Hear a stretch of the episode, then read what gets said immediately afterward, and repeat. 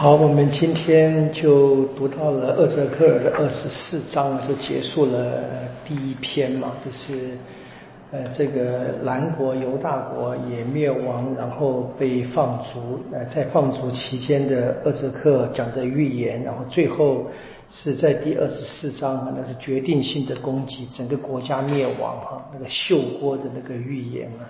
这个九年十月十日是放逐第九年，厄泽克，那那是年代就是耶稣前的五百八十八年啊，那是冬天的嘛，然后到了五百八十七年就整个王国就灭掉了。这边在最后结尾说先知的任务转变的时候说有人会逃难来这个地方啊，在第二十六节有人逃难到这些就是王国灭那个耶路撒冷国灭，有人也被放逐被派过去，他发现那就是我们说这个嗯。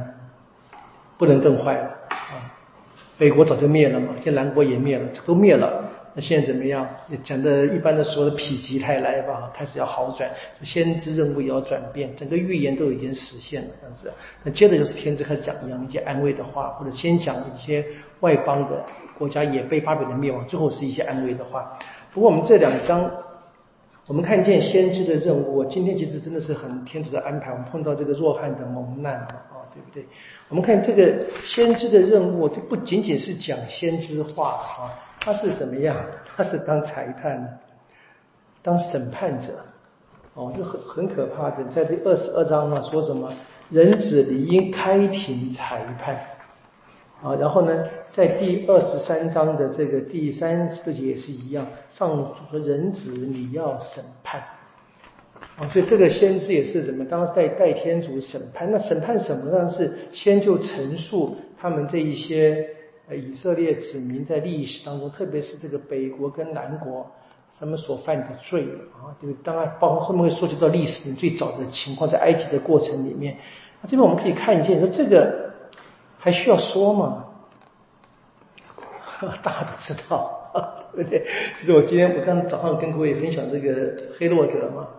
黑洛德他自己也知道这些侵占耶路亚是不对，他自己也知道不对。那这边所陈述的是他们大家所熟悉的，那这天天主要惩罚，只不过怎么样？这个先知呢，他因为是天主的代言人，我天主所拣选的，他只能讲天主的话，他就真正的陈述这个事实。一般人可能还会恶意的什么曲解啊，讲各种理由啊，绕来绕去怎么样？那这个是铺陈直述，直接讲讲这些各种的坏事情嘛啊，对不对？不过我们注意到这一样的，在这三章里面，最后的几乎每一段的结尾啊，都看见啊，天主让先知做这些事情的目的什么呢？目的还是让他们回头，都是结尾的是什么？是让他们承认天主是上主，在第二十二章十六节啊。这个先知尽了任务之后呢，他们就会承认啊，我是上主。然后呢，二二十二节是一样，你们就会承认我是上主。呃，最后在二十四章结尾也是一样啊，二十三章的最后一节也是一样，你们承认。然后二十四章的二十四节跟二十七节都是一样。那天主不是为了罚而惩罚，就是派先知去的，先知很惨。简直很惨，对不对？呃，他要去帮天主救人，他帮天主救人的代价是他自己会被老百姓们或者是君王们反对，然后非常悲惨的命运。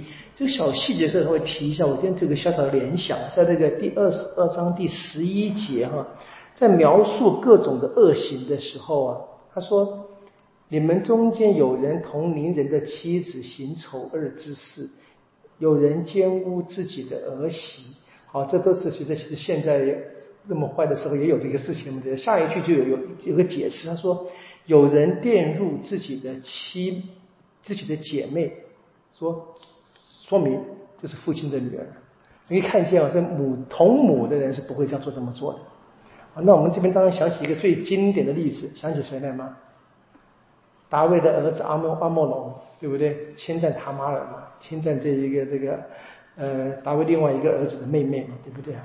嗯，我看见这是一个非常惊人的一个小小细节，我们看见这里，同时也可以明白这个在犹太的那些血统他们的一些认定的关系，母系同母是最重要的哈，这是非常关键的一个。这个小小细节稍微说一下，那这边也出现一些所谓的跟呃。真正的先知相反，讲很多这个没有被天主派遣却要说天主的话的。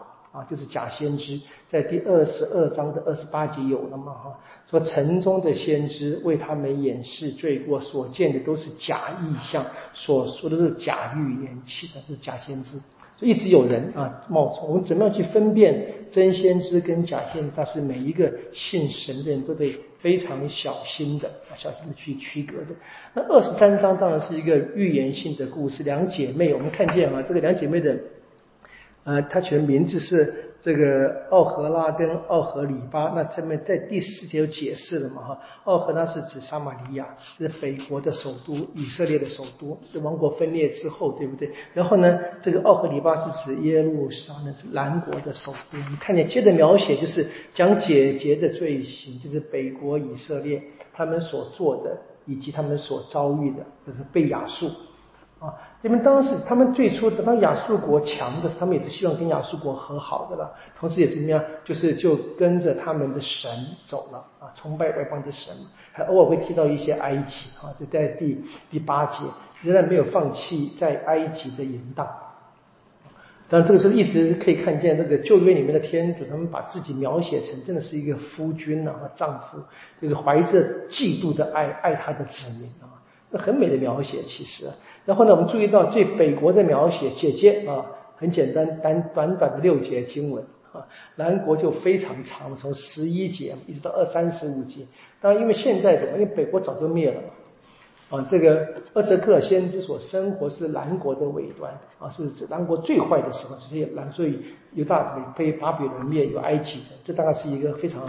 简单的一个预言式的一个连接，然后最后是怎么样？说两个姐妹怎么样，一定会被惩罚的。所以在第三十六节就是再一次让他去惩戒啊，去审判啊。好，我们大概这样就可以结束了这一个二泽克先知书的第一篇了。我们下次下一次我们再读的时候，从这个第二篇读起吧。就是，那这个这个基本的关键就是，我们这可以看见啊，这天主的惩罚不是为了惩罚。啊，那么天主所拣选的人呢？其实我想，也不用去想厄泽克很很很倒霉了哈，只是就是一个有人他还是在现实生活当中就是这么样的真实的相信天主啊，就天主的召教在他身上是产生作用的。我们今天其实，在现在的教会生活里面，在我们说梵蒂冈第二届大公会议之后，我们特别强调。每一个基督徒的普遍的先知持，每一个人都有的啊。我们每个人在这个信仰内，不论是教会或者家庭教育当中，我们其实都学过的。我们都知道什么是真理，我们都知道什么是正直的事嘛。所以每个人其实都是蒙召的先知，只是我们看见了啊这些呃圣经里面这些历史里面真正。正直的按着天主的旨意说话行事的人，他们所面对的是强大的反对者。可能在信仰里面比较好理解，就简单点，就是魔鬼嘛。魔鬼是不停的了，天主只有一个，魔鬼千千万万啊。要么真理只有一个啊，就这个错误的理论啊，千千万万。